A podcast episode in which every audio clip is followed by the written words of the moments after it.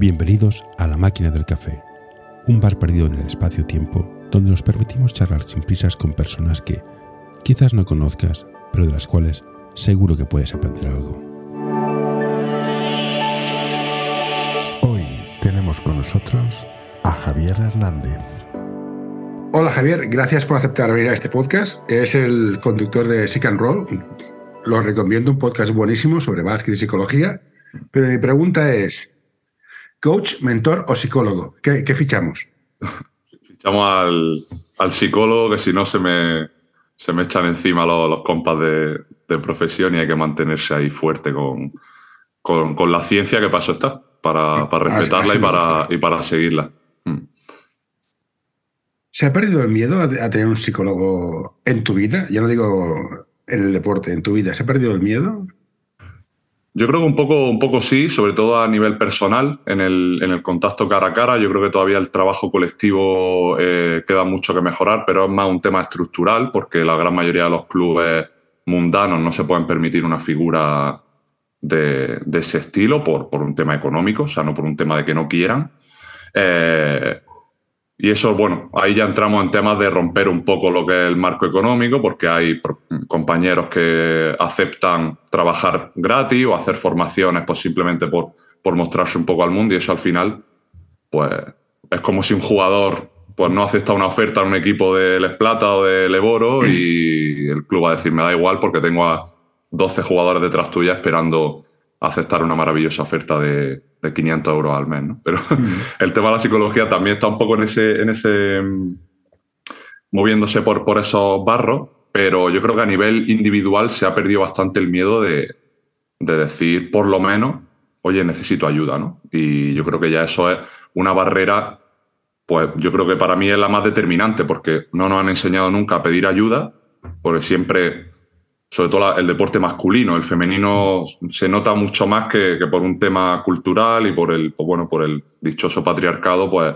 las mujeres tienen más facilidad de saber lo que sienten y por qué, y por lo tanto de expresar esas emociones. Sin embargo, el deporte masculino cuesta más, pero yo creo que se está rompiendo mucho esa parte de fragilidad no es debilidad, sino conocimiento e introspección, ¿no? Y eso a, a la psicología, pues, qué duda cabe que le viene, que le viene maravillosamente bien, claro. Ayuda a mantener este podcast en anorta.com barra colaborar. Yo entiendo, como dices tú, que los clubes pequeños tienen el presupuesto que tienen. O sea, los entrenadores cobran lo que cobran porque es más afición que otra cosa. No hay preparadores físicos o si los hay ya es para los, para los seniors. Pero que la psicología es muy importante para gestionar cómo un niño va madurando mentalmente, porque es complicado estar en una pista de básquet con la gente gritando, corre, tira, fallar, no fallar asumiendo que no puedes trabajar gratis y que el rol de psicólogo preparador lo hace el entrenador, ¿qué consejos le daría un entrenador de niños pequeños de 7, 8 años que van a ir a pasarse unas risas? Sobre todo, interiorizar ciertos mensajes que yo creo que están mucho en boca de todos, sobre todo en, un contexto que, pues que es muy de redes sociales, ¿no? Que estamos siempre como con los mantras, ¿no? De proceso más que resultado. Eh, no importa nada si fallas porque Stephen Curry, el mejor tirador de todos los tiempos, eh, falla más triples de los que mete, ¿no? Hay como esos 3, 4, 5 mensajes que todo el mundo a nivel formativo en Twitter parece que los tiene claros. Pero claro, luego tú llegas a una pista y si tus jugadores pues, no hacen lo que les pide en un ejercicio de técnica individual o se medio empanan en un ejercicio de contraataque y pierden tres balones seguidos, pues a ti lo que te sale como entrenador es, pues, cagarte en, su puta madre o gritarle o decirles que qué coño están haciendo, ¿no? Entonces, no es solo un tema de los entrenadores, porque igual esto lo podemos hablar y, bueno, yo eh, he sido jugador ahora no, no, a nivel amateur, pero cuando, cuando estaba a nivel profesional, el tema de, hostia, es que no te puedes frustrar por el fallo, ¿no? Es que eso yo ya lo sé, ¿no? Yo aquí charlando contigo, pues sé que si fallo un triple solo no me tengo que frustrar porque es parte del juego y parte del proceso, ¿no? Pero luego cuando estás en pista, con el, nivel de activación, con las pulsaciones a, a mil, pues lo fallas y te sale romperte la camiseta, ¿no? Te sale convertirte en, en tu Mr. Hyde, ¿no? Como, como yo digo. Entonces, yo creo que lo primero es el proceso de introspección del entrenador. Es decir, ¿qué quiero yo transmitir con mi metodología? Pues si quiero que mis jugadores este año aprendan a votar con la mano no dominante a correr el contraataque con una medio estructura y a pasar y cortar sin que nos choquemos entre nosotros, pues voy a interiorizar yo mismo que nos vamos a equivocar mucho, que mis jugadores se van a botar en el pie, que vamos a mandar balones a la grada y que habrá veces que, porque haya un buen movimiento fluido, pues de vez en cuando mis jugadores no sepan qué hacer en un 5 contra 5, ¿no? Porque claro, si yo luego castigo y torpedeo las pocas oportunidades en las que mis jugadores intentan acercarse a eso que les estoy pidiendo durante el año, pues al final no estoy siendo coherente, ¿no? Y hablo de una coherencia no solo verbal, de ir en la línea con ese feedback, sino sobre todo corporal. Porque muchas veces, yo por ejemplo soy un tío de facciones muy serias, ¿no? Y, a veces la gente me dice, este Javi, que parece que estás todo el día enfadado. Y no, pero claro, si la gente me percibe cuando yo doy un mensaje como que estoy enfadado, hostia, yo quizá tengo que hacer cosas para adaptarme. Yo no le puedo hablar a un niño de 8 años como te estoy hablando a ti ahora mismo, ¿no? Pues, mm. Quizá tengo que mostrar un lenguaje corporal más cercano, pausarme más. Hace poco salió un vídeo que me pareció la hostia de una entrenadora, creo que era del del Vasconia, puede ser, no lo sé, de la minicopa. Sí.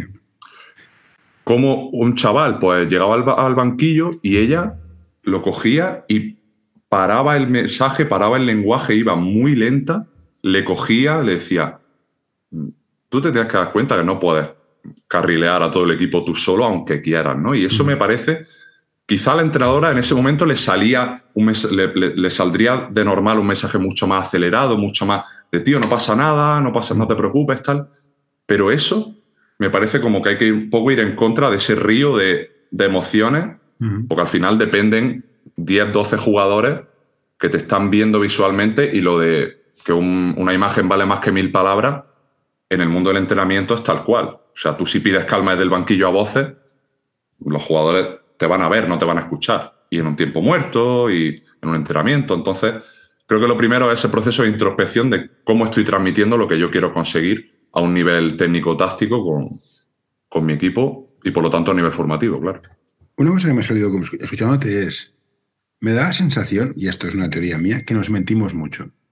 No, yo creo en el equipo, yo creo en ti, vamos a formar. Y es como, yo, yo he trabajado de camarero y es la típica señora que ponme un café con leche descafeinado, leche descremada y sacarina y el cruzante de chocolate.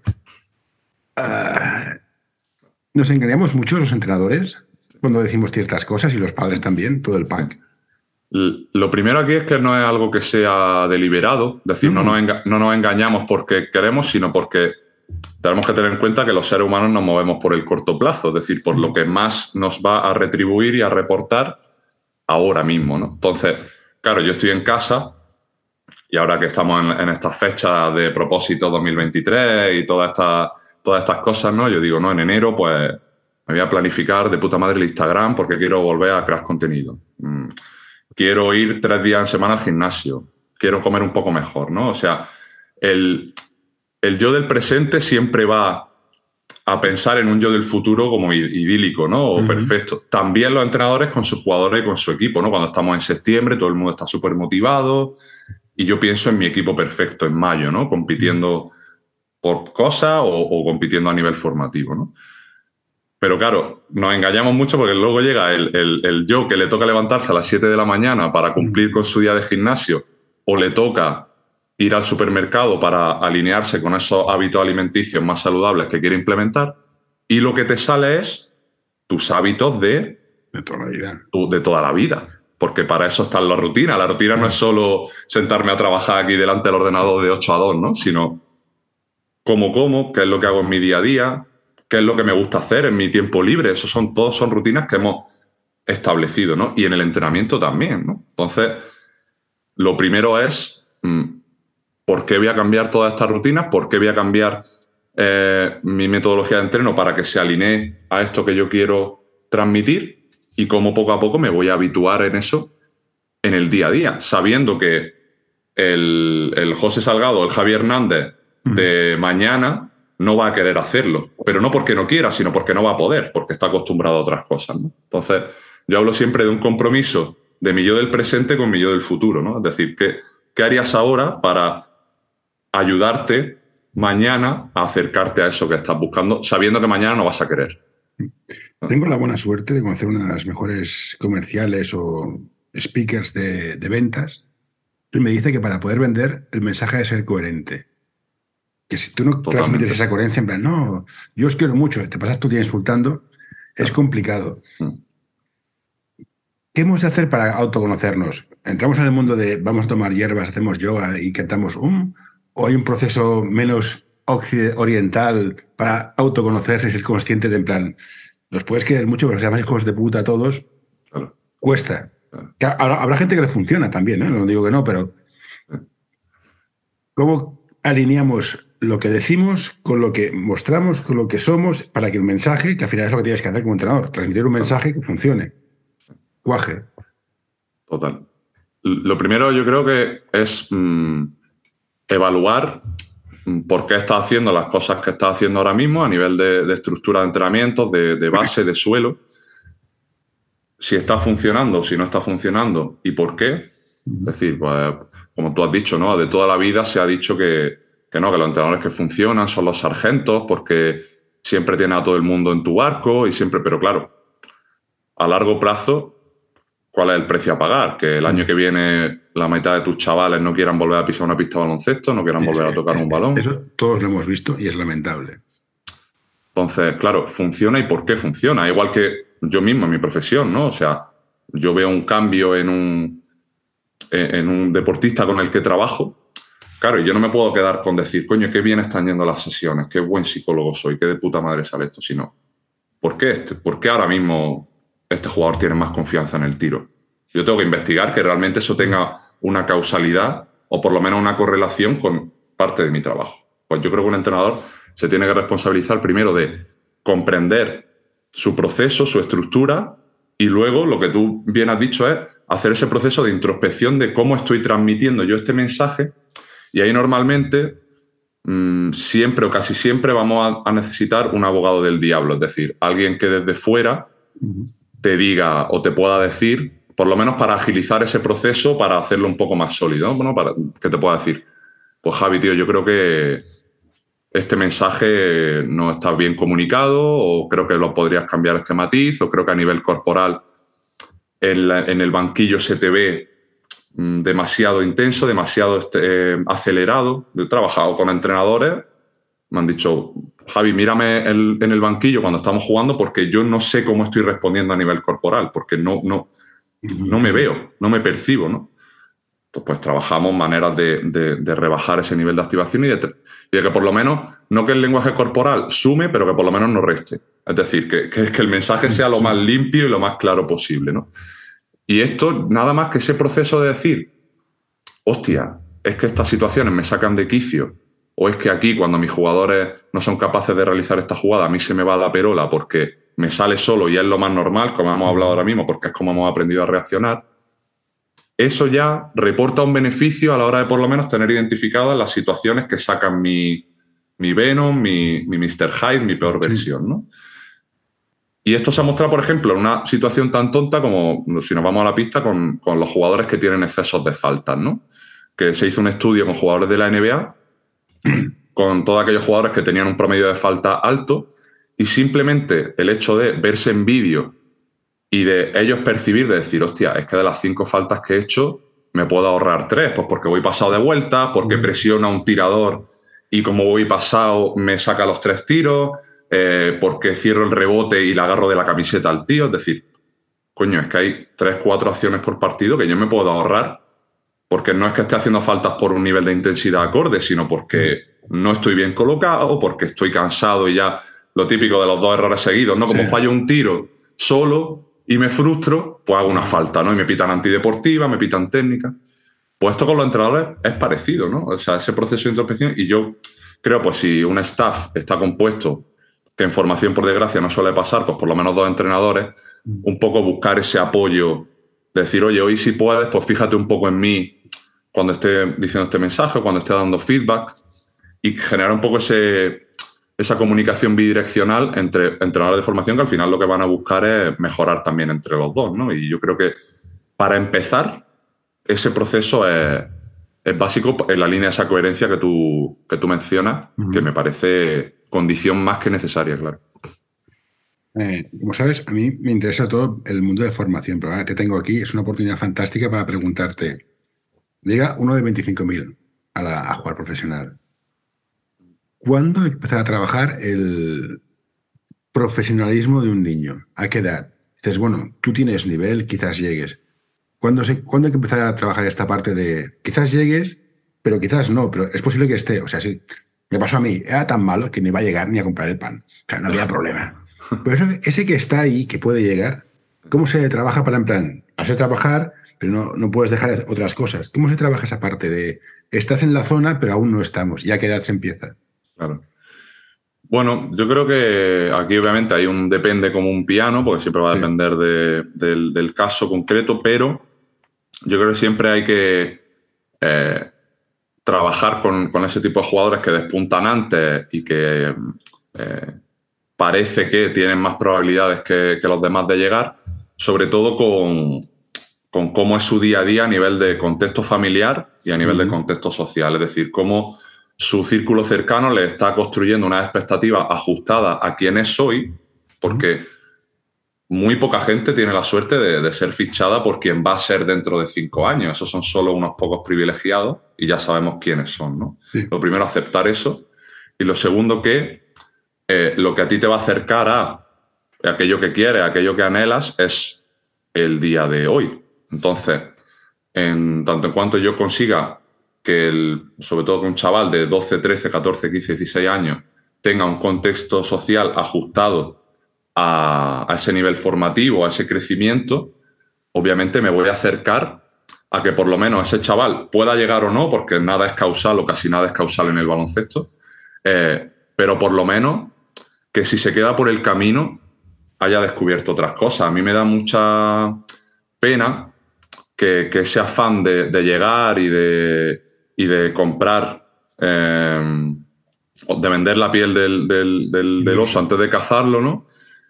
Luego haya gente que con 20 años, 21, 22, como no ha llegado a el máximo que se te, que se te presumía, que se te presuponía con 15 años, hostia, pues ya estar un escalón por debajo ya es un fracaso, ¿no? Cuando a lo mejor para mí, que pues que mamá, un contexto más, más, natural, que todo lo que me ha ido llegando, pues ha sido eh, un regalo porque mm, no se me presuponía llegar a tan alto a, ese, a, ese, nivel, pues a lo mejor estoy en el mismo escalón que tú, pero claro, como tú pensabas que ibas a llegar a ACB o a X Liga y ahora estás en LEP, pues ya es un fracaso, ¿no? A lo mejor otra persona lo percibe como, como un éxito por cómo se han construido las expectativas, ¿no? Entonces, yo creo que, que mamen mucho eso de mm, puedes llegar o no, pero que en la vida va a haber otras cosas, ya sea estudios, ya sea la propia familia, ya sea tus intereses personales, ¿no? Y en la medida en la que se pueda desligar el,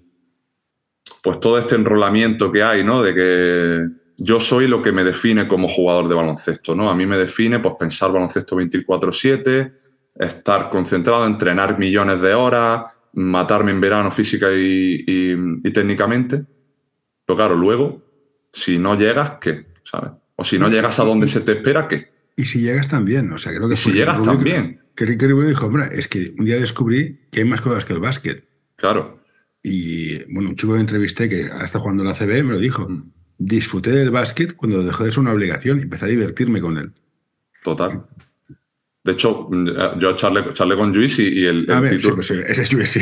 El, título que le puse fue eh, eh, como disfrutar del baloncesto, disfruta del baloncesto hasta que se convierte en tu trabajo. ¿no? Es, que fue exactamente eso que me dijo a mí también. Era eso, en plan, hostia, un momento que era mi trabajo. Y dices, hostia, ya no tú vas, tú vas creciendo, ¿no? Tú empiezas por como un hobby, como se te da bien, la gente ya empieza. El otro día leía una frase, bueno, leía una frase hace poco en un libro, eh, que creo que se llamaba Jim Benson, el autor, que decía que somos un contenedor ilimitado para las expectativas de los demás. Es decir, tus padres, tu familia, Twitter, ahora Instagram, va depositando en ti unas expectativas de eres el puto amo, eres, mm. eres la diosa, tal. Claro, y luego tu percepción de cumplir o no las expectativas no es por ti, es por lo que te han generado fuera, ¿no? Y, ese, ¿Y, cómo te ajustas? Porque esto es, difícil, ves, los vídeos y dices, ves Instagram, ves Twitter, ves todas esas cosas y dices, igual que los entrenadores, este, está de moda Jessica Vicious, a gritar como un descosido, Claro. Que lo ves en categorías de preinfantil y minis y dices, que estás haciendo, ¿cómo consigues ser tú mismo? Asumiendo que ser uno mismo tiene un coste muy alto a veces. Total. ¿Cómo se consigue ser uno mismo? Yo creo que por, por suerte o por desgracia, José, es un tema, es un tema contextual, porque un niño de esas edades no tiene la capacidad madurativa para. Y, los que la tienen, pues al final acaban llegando. O sea, pero claro, tú no puedes esperar que, que a un chico no le afecte las expectativas porque tenga la mentalidad de Doncic, por ejemplo, que, esa mentalidad la va a encontrar en uno de cada mil. ¿no? De, decir, un pavo que con 14 años ya le están poniendo en, en la NBA, que no le afecte, no es lo normal. Claro. ¿Y es sano pedir esa mentalidad de killer a los 14 años? Claro, también, aparte. Mira, es que el ejemplo de Ricky me parece perfecto para, esta, para estos temas. Un, tío que, que, debuta con 14 años, además en Granada. Claro, y que como con 20 años no está destrozando la NBA o incluso le fue mal en el Barça porque no eh, con Xavi Pascual no, no, no hizo no, no hicieron fit. Bueno, es que vaya fracaso de chaval, vaya despropósito, vaya decepción. Pues claro, es lo que tú has dicho, es que casi el problema me parece que llegue. Porque claro, luego el llegar es como que envuelve todo de esa poesía y de esa em, de, ese camino idílico Claro, y luego con 38, cuando no tengas nada, ¿qué? Y, no nos faltan datos eh, de, gente que, cuando se retira, de hecho tengo una compañera más Rovira, psicóloga, que tiene un, proyecto de, que se llama The Move, que es de, retirada deportiva para... Mm, tengo, tengo, pedido, tengo pedido una entrevista también, a ver, muy maja, chica. es, top, es muy top. Y, y es, hostia, y coño, yo por ejemplo, trabajando con, con jugadores, le, en, segunda sesión yo ya le estoy pidiendo que entre la segunda y la tercera sesión me, trabajen o me, o me, expliquen quién soy yo fuera del baloncesto. De hecho, es mi primera pregunta en el podcast, que también es, es, lo que suelo hacer, ¿no? Porque, hostia, hay que construir algo más allá de, de eso, ¿no? Porque otro mensaje en Twitter, sí, es que la vida del deportista de élite es muy corta. Sí, sí, todos lo sabemos, pero claro, mmm, hoy me da pereza ponerme a estudiar, hoy me da pereza ponerme a leer un libro para encontrar otros intereses, porque claro, sí, con, dentro de 10 años pues ya me preocuparé, ¿no? Sí, yo hablando con Mar Rovira me decía que menos en las chicas de nivel, todas se sacan carreras, tienen tiempo, las sacamos carreras. En los chicos no sé si es común o no, pero en las chicas es, mira, ya que estoy, pues psicología, económica, lo que sea, se va sacando carreras. Es un tema, de nuevo, contextual y social porque lo primero, las chicas saben que tienen muchísimas menos probabilidades de llegar. Hay mucho más abandono deportivo en, mujeres que en, hombres. De hecho, Mar tiene un estudio súper chulo de, esto. Sí, va, sí, es espectacular. Y, es eso, o sea, cómo esas expectativas al final te construyen, pues básicamente una torre de Babel. Y a nivel financiero, o sea, eh, Navarro se puede retirar porque gana una pasta. La haya Palau habrá ganado, pero ni de coña se acerca. Claro. Mm. Y, aunque, y, aunque y, los que la ganan, hay un documental de, deporte americano que se llama Broke, mm. que es oh, de, no sé el porcentaje, porque lo vi hace muchos años, pero el porcentaje de, gente que se va a la bancarrota tres años después de terminar su carrera deportiva. o sea, gente que gana millones. Y si ves, si te gusta ver cosas estas eh, una serie se llama Last Chance You, Ah, la tengo apuntada, la tengo añadida en la lista. Pues es gente que es joven, puede llegar, se le va la perola, se droga, alcohólico, lo que sea, y es mm. cómo, cómo reconducir esta gente que prometía para que se reenganche al deporte. Y es espectacular. Es gente que era en plan, es que yo era una puta estrella con 17 años, me acostaba con medio, medio instituto y era el rey del mambo. Y un día entré en una espiral de autodestrucción y no sabía salir. Y hay, millones. Y, rescatan a 12. En, en básquet, de fútbol americano son más gente, claro en, un estado de 300 millones de personas, ¿cuántos se habrán quedado en esto? Claro. Entonces, tío, yo, por ejemplo, mirándome a mí, yo estoy, mm, a veces estoy casi agradecido de no haber llegado a más, porque gracias a, experimentar un contexto precario del que sabía que no iba a vivir, mm, me centré mucho en la psicología, que fue una carrera que hice de rebote porque no entré en fisioterapia, o sea, fue en plan, mm. la hago y, a ver qué, qué, vaina suena aquí. Y, y mírame hoy, ¿sabes? O sea, digo, No, sí, sí, pero eso te decía. Yo, yo he entrevistado a un plan- que uno llegó a jugar, llegó en ACB, pero dijo en plan, mira, para cobrar lo que cobro, se sacó unas oposiciones y ahora, ahora es policía. Y otro Claro. dijo, he llegado, he estado aquí, he estado, he estado a esto, pero ahora pasear mi cuerpo por, por Le Platas, eh, paso. Claro. Lo dejó y se fue a estudiar. claro, Ah, sí. Es que el coste es muy alto, por eso que... mm, ¿El de las oposiciones de Guille Rubio? No, no tengo ¿No? Ah, soy- vale. soy un desastre. O sea, tengo, yo Vale, vale. soy un desastre. Bueno, es uno que, que jugaba en la Peña, creo. Bueno, de hecho jugaba en la Peña, sí. Pero se quedó ahí por ahí. dando Guille vueltas. Rubio, bueno, está muchos años en, en ACB y, y fichó- firmó en Granada el Leboro hace cuatro o cinco años y tal. Y, y mientras jugaba el Leboro se sacó la posición a, a policía. Es- que yo, yo, yo no sé Y cuando se sacó la plaza lo dejó. O sea, no dejó el baloncesto para estudiar, sino se sacó su, se sacó su plaza y luego lo dejó. O sea, No, pero- pero tremendo. hab- habría que ver lo que ganan en Le Plata. No, ya te lo digo yo. O sea, una, No. una basura. Por eso dices, ostras, y han de meter horas Mm. para parar un tren. Ese es el problema. Que está en un contexto vestido de profesional, pero que por dentro es, más- es precario como, como el que más. Pero claro, te venden que ese esfuerzo pues te puede dar oportunidades de jugar en una liga mayor y, y se el nos, va, se nos va- mercado se nos va de sitio, pero entonces, para que sea una, li- una liga de, de- de crecimiento, pues al fin y al cabo es lo que es una liga Le Plata. Debería serlo. Lleva- incluso. Mm, ¿Por qué no recuperamos una categoría intermedia como había antes? Porque ahora yo creo que un niño de 17 años, un tío que acaba junior, Mm. no puede jugar. Es mi teoría, no puede jugar con un tío de 25, es que no puede. Esa es otra de toda esa gente que, pues de, de- de, mm, eh, canteras medio top o top, Sí. Que con 18 años no puede jugar en Leboro o en Les Plata, que es lo más normal, Mm. ni mucho menos estar en, un, eh, en una dinámica ACB, pues claro, le firmamos cinco años y lo tengo cinco años sentado en el banquillo con el ACB entrenando. Claro, luego sale, pues tenemos el caso de Miguel González, por ejemplo, que lo firma Vasconia con 18 años, le firma 5, está, no sé si 3, 4, 5 años sin mm, pisar la pista con el ACB, Pero Baskonia, yo creo que en Baskonia es el caso de tengo un, tengo un nacional porque me obligan. claro, aparte. Y luego lo cedo y hostia, es que Miguel González no funciona el Leboro.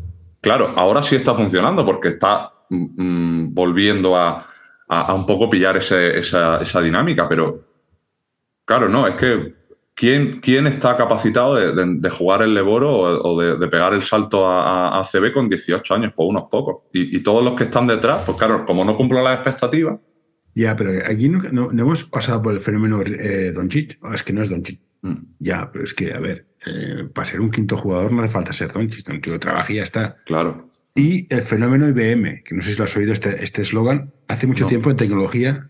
Da igual lo que hicieras, si comprabas IBM no te equivocabas nunca. Mm. los entrenadores me parece que pasa lo mismo. No, no, he fichado a un extranjero que es croata. Si es malo, la culpa no es mía, es croata. Claro. No pasa a veces eso con los entrenadores que tienen, que tienen mucho miedo a arriesgar. Quitando los que son ya gurús, o sea, ahí tú haces la lo que se da las pelotas, porque es ahí todo lo hago y punto. claro. Pero un entrenador, el de Real Madrid que han puesto ahora, este va con el culo prieto. No se atreve a hacer nada y estoy convencido que si falla se lo cargan. claro. No tienen mucho miedo los entrenadores, teniendo en cuenta que es un que si ya cuesta llegar como jugador, llegar como entrenador ya ni te cuento. Uf, Es que la, El la miedo es un factor chungo. la rueda de ACB, eso siempre se habla, ¿no? De, de las pocas oportunidades que tienen los entrenadores de, que no han estado en una dinámica de, de ACB de, de entrar ahí, ¿no? Porque al final siempre van rotando todos, ¿no? Si, Sí, sí. si Joan Plaza no tiene puesto, pues bueno, pues entra eh, por Fifisac y luego se va este y voy aquí y no sé qué. Al final, pues la gran mayoría de entrenadores, salvo los top top, pues habrán pasado por 4, 5, 6 equipos de ACB fácilmente, ¿no? Pero claro, ¿cuántos entrenadores de LEV pues tienen una oportunidad? La única oportunidad o, o la gran probabilidad te la da el ascender con tu propio equipo. Sí. Incluso ni eso, porque con el caso del Breogán hace dos años eh, a Epi lo echaron. Asciende con el Breo y lo echan Mm. eh, para Bueno, fichar a Paco eh, Olmos, ¿no? Entonces, eh, es como, hostia, y a mí se me. El tema del riesgo que comentan me, me pasa mucho con, con el, darle oportunidades a jugadores del Esplata en Leboro, que es algo que sí pasa, está últimamente pasando algo más y están respondiendo muy bien, y el darle oportunidad a jugadores del Leboro en ACB. Porque son, no son ni uno ni dos los casos que cada año saltan la gran mayoría porque ascienden con su equipo o porque hacen temporadas, que es decir, o sea, si no lo ficháis en ACB es que estáis ciegos y luego rinden, mm. Este, el mismo caso de Granada este año lo, tenemos con Luis, con Broble, con gente que, rinde desde el minuto uno en una liga que al final lo, puedes hacer, sobre todo el, producto nacional. Sí, Alex Reyes, Ignacio Rosa, en fin. Somos semifinalistas en la mayoría de competiciones de, formación. Claro, la medallita, la medallita de las competiciones de verano. Pero claro, luego las ligas están en la mierda y, nadie dice nada, claro. ¿Y dónde juegan? Yo fui, yo fui a un partido de, Eva y estaba Caicedo ahí para romperse un tobillo. Y digo, ¿qué hace este chaval aquí? Claro. Bueno, porque el Barça no tiene más equipos. No sé, a lo mejor se habría que buscar una alternativa para, para la gente joven que salga. Yo veo que es complicado subir. Totalmente, muy. Es un camino muy jodido, muy, muy jodido. Hablando de psicología. Hoy quiero recomendarte este podcast. Psych and Roll, un podcast sobre psicología y deporte en el que tratarán diversas temáticas relacionadas con ambas disciplinas. Un programa creado para aportar realidad y necesidad en torno a la psicología, además de facilitar un espacio donde la comunicación sobre ciertos temas esté libre de tabús, estigmas y etiquetas.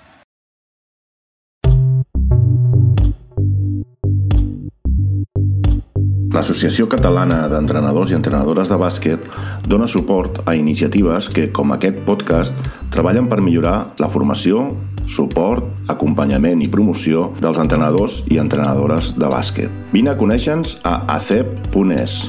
Som com tu.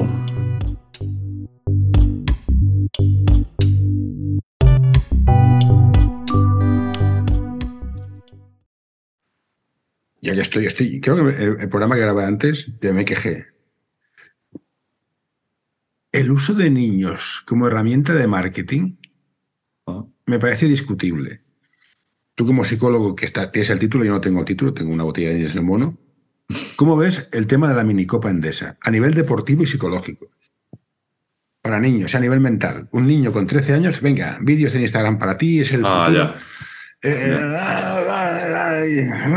Eso me. Mira, lo, estuve pensando el año pasado porque mi primo juega. Eh, ah, bueno, ahora es cadete de primero, pero juegan los. Jugaba el año pasado los infantiles de, Manresa.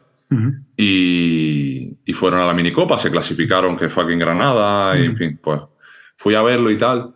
Y no sé contra quién jugaron, contra Juventud o. No me acuerdo. Y metió uno de Manresa, un triple, de, de gancho típico de último segundo que entra, tal. Y estaba yo fuera esperando a, a mi primo, tal. Y veo, veo salir al chaval con otros dos más, con los padres, diciendo, mira, me ha mencionado ACB en Instagram que, y en Twitter que el triple que metí, yo no sé qué. Y, yo, y luego, por la noche, estaba cenando con mis tíos y dice mi tía, mira tu, mira tu primo haciendo directo en Instagram con los del equipo, no sé qué. Y diciendo, tío, yo en infantiles estaba preocupado de, de, a quién le iba a hacer la putada más gorda cuando llegáramos al hotel o quién se iba a, no, de, no de hacer un directo en Instagram o, de ver si me mencionaban. Entonces, aquí es lo que voy con el tema contextual. No es culpa de los chavales, ni mucho menos. es culpa del escenario que ahora mismo para vender el producto se ha generado. Pues traen al figurita con un un tío que trajo el Madrid, que creo de invitado, o de otro equipo, que eso era, yo decía, este pavo, o sea, era un buen Banjama en un cuerpo de 12 años, o sea, era increíble. Este tío, o sea, entonces, con vídeos de highlights, en plan, vídeos que le hacía las cuentas estas que estaban vinculadas con la NBA para los prospects y todo eso. Fue en plan, tío. Claro, es que no, luego, pues si las expectativas, ¿no? Es normal, ¿sabes? O sea, al final un pavo ve que le mencionan un vídeo y tiene 50.000 reproducciones, no sé qué, pues entonces, claro, pero esto es como siempre la, pescadilla que se muerde la cola. O sea, la gente vende el producto, las personas lo compran y el que sufre siempre es el mismo, que es el producto, el niño. Sí, pero yo, cuando jugaba básquet, a mí me preocupaba colarme el vestuario, irme con las juniors. No, ya está, o sea, vamos con las juniors. Eh, y es verdad que eso se, esto dicen mucho, no, no es que las redes sociales eso, eso es muy tóxica. No, tóxico el uso que se le da, pero claro, es que nadie nos ha enseñado, o nadie mm. coge a un niño, a un chaval, pues a enseñarle a usar Twitter, a enseñarle a usar Instagram, ya entramos ahí con el tema del control parental y todas estas cosas, o, incluso formaciones de los propios clubes.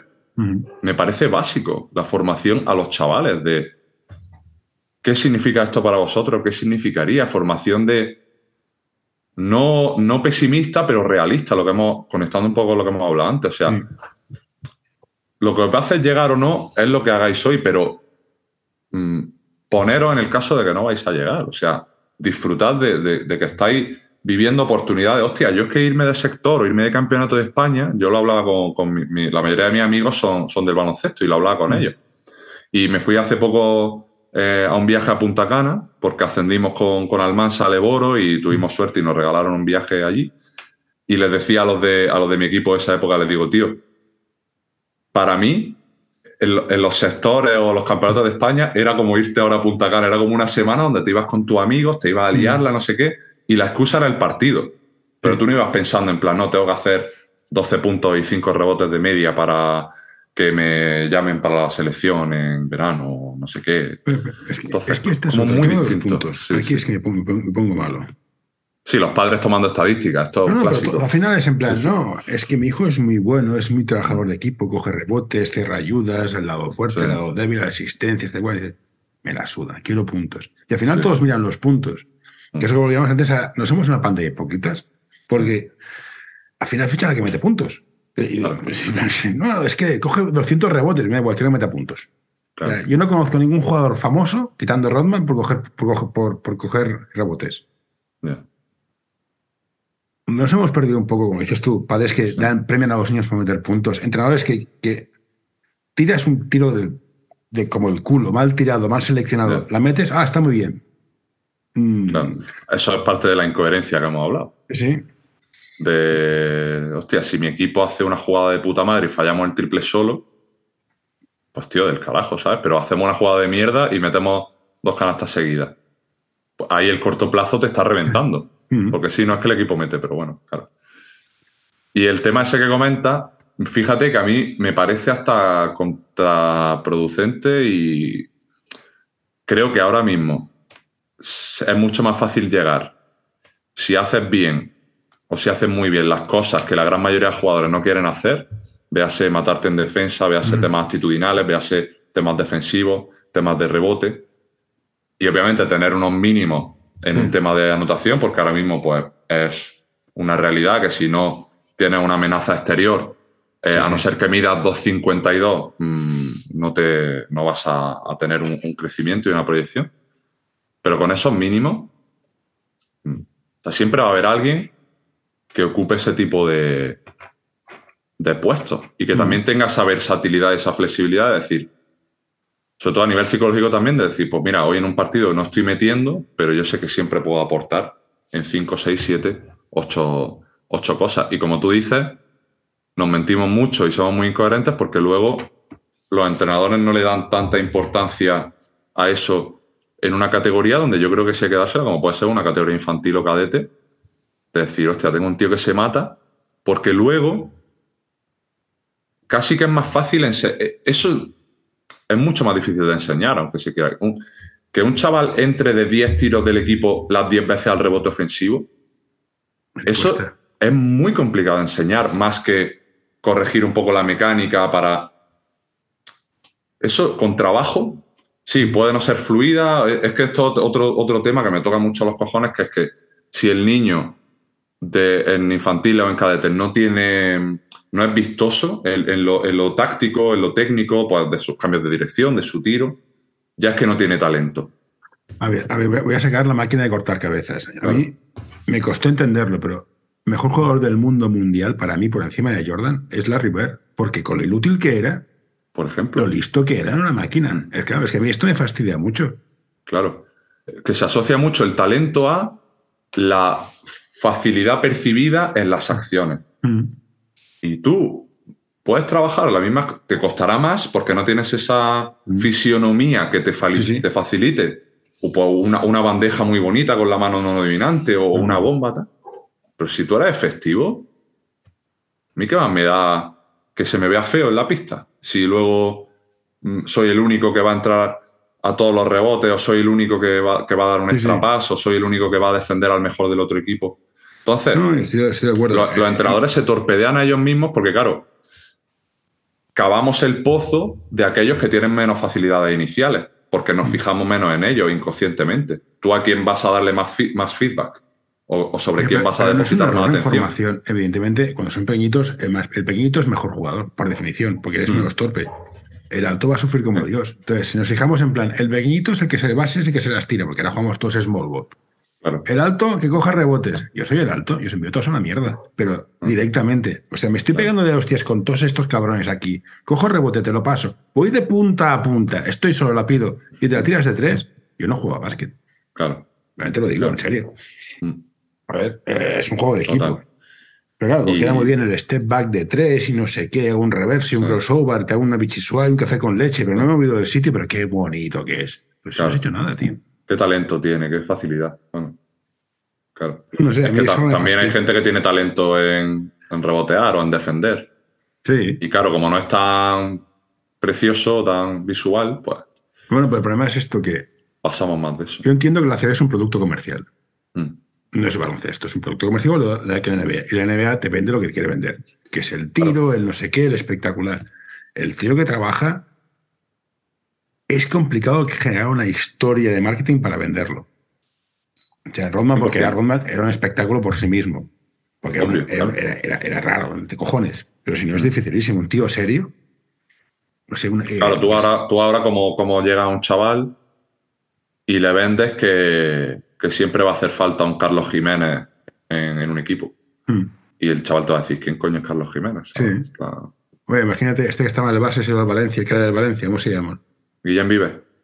No, un alero muy alto. ¿cómo se Bueno, es igual. Uno Claver. Sí. Es un tipo que trabaja defensa, es defensa. Bueno, vale. Y, tú la preguntas a los equipos de cantera de actuales quién es Claver y te digo yo que más del 50% no saben mm. quién es. Cierto. Y eso Antes de acabarme de primer del todo, ya estoy en fase. Yo soy padre, tengo churumbeles, no sé si tienes, la suerte de tener niños, y tengo dos. Hice Yo todavía, todavía no. dos a la vez, tengo mellizos, niño, niña, y ya está, yo he cumplido estadísticamente. ¿Por qué han de hacer deporte? ¿O por qué es bueno que hagan deporte los niños?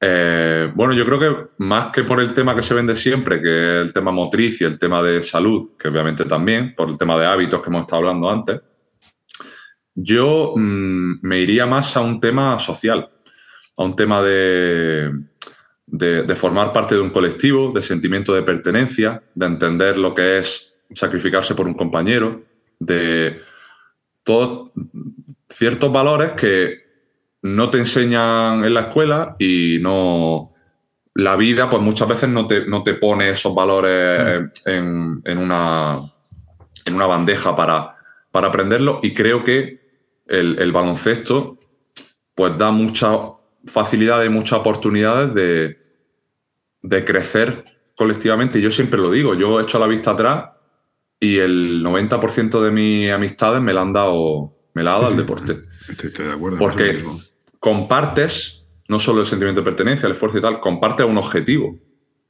Y, mm, y, el, coste de llegar a ese objetivo. Y el coste de llegar a ese objetivo. todo lo que, hay que es brutal, te recomiendo 100%, que es eh, Banda de Hermanos.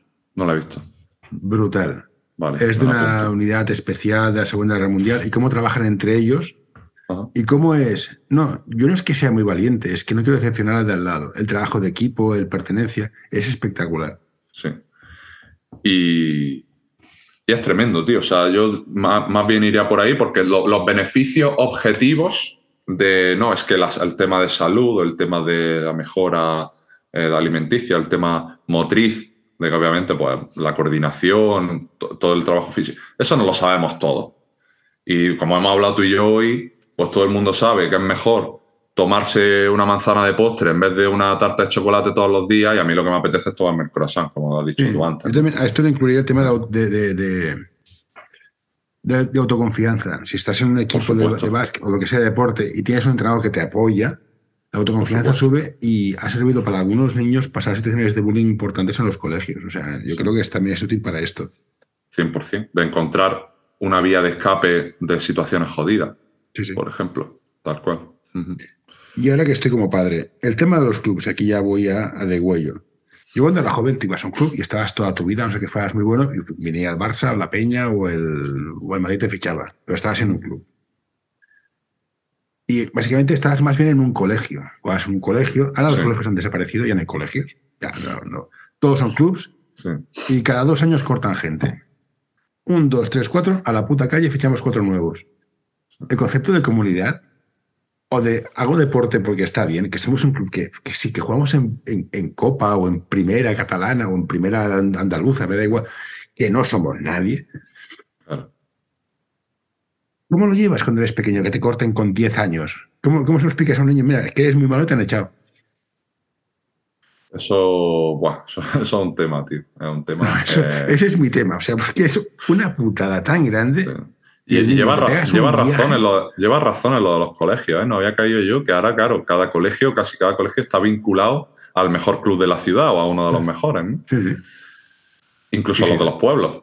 Y si no eres eh, bueno en la puta calle, dices, tío, que es un club de, que estás jugando en tercera, tío. Yo creo que se pierde gran parte de, del, del sentido de, de un hobby o de una actividad de ocio que es hacerlo por el proceso, mm. hacerlo por, porque me lo paso bien y ya está.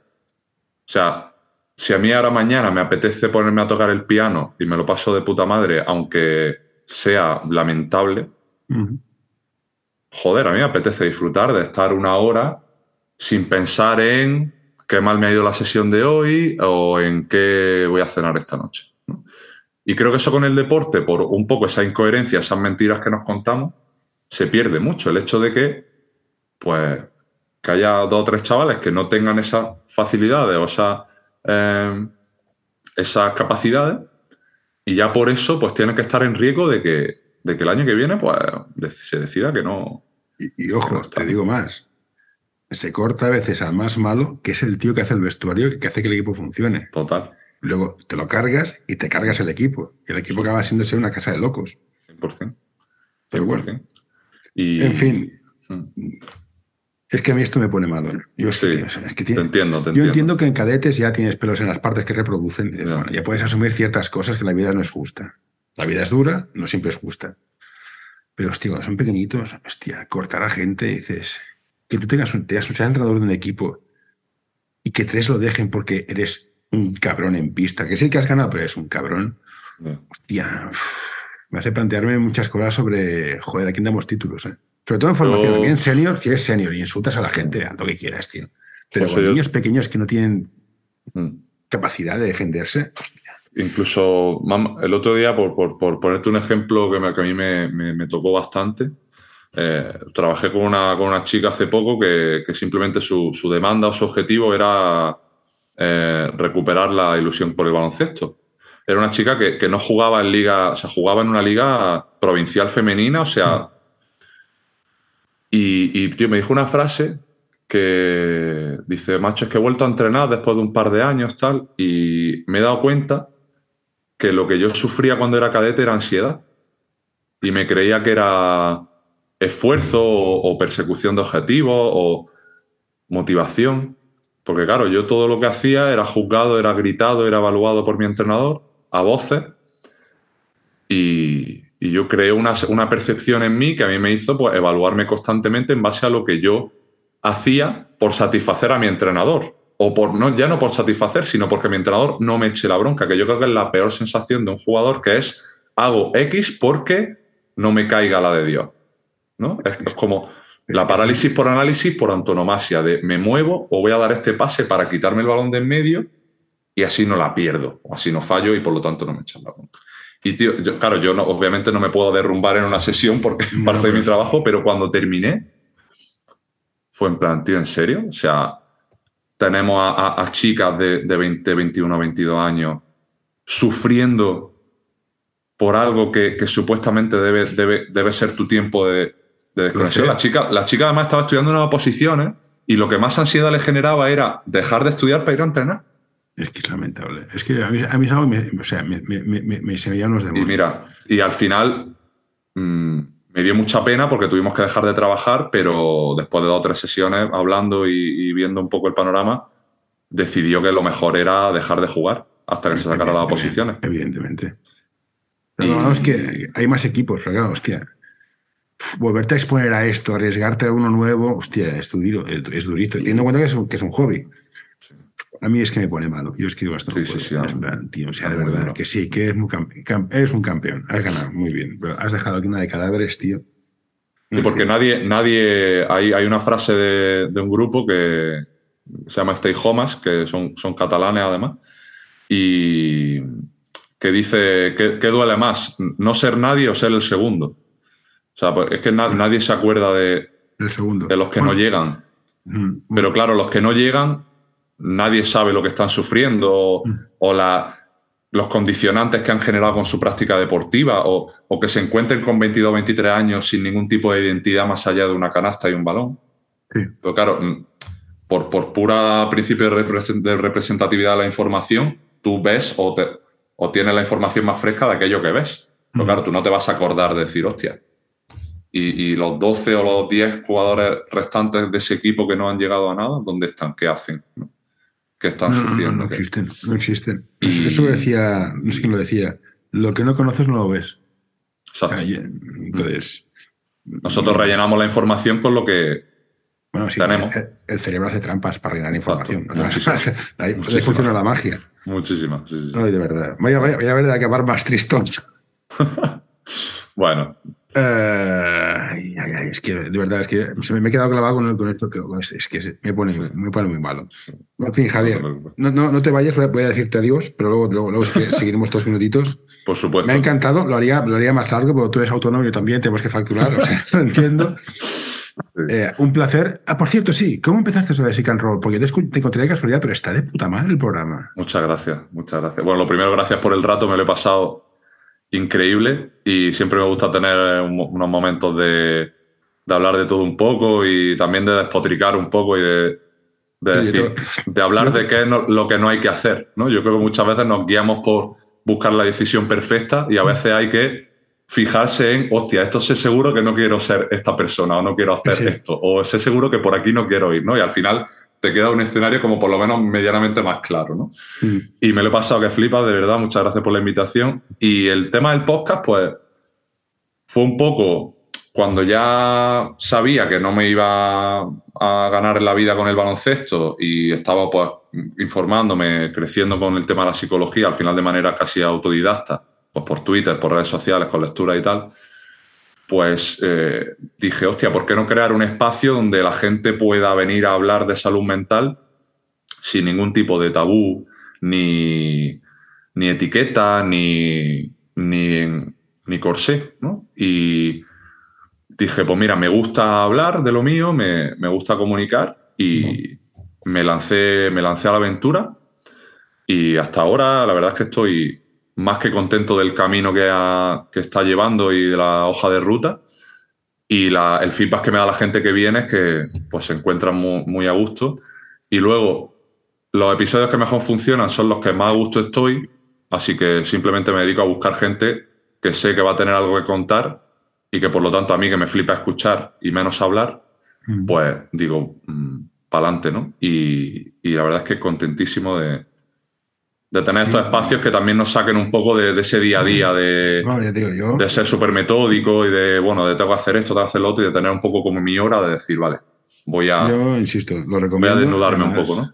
Que el contigo puede, puede, puede, puede encontrar el link de todo, de todo lo que haces en javierhernandezferron.com. Ahí Exacto. estás Mm, el link a muchas tus gracias. cursos de, de- de psicología, de todo, todo lo que tienes y el podcast está allá. Y nada, darte las gracias por todo, nada más. A ti siempre, José, que tenga buena entrada de, de 2023. Perfecto.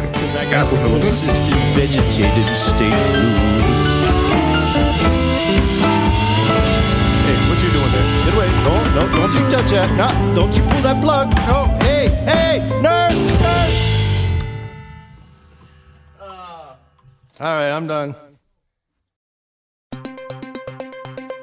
Envíanos tus sugerencias a info.norta.com o en nuestras redes sociales.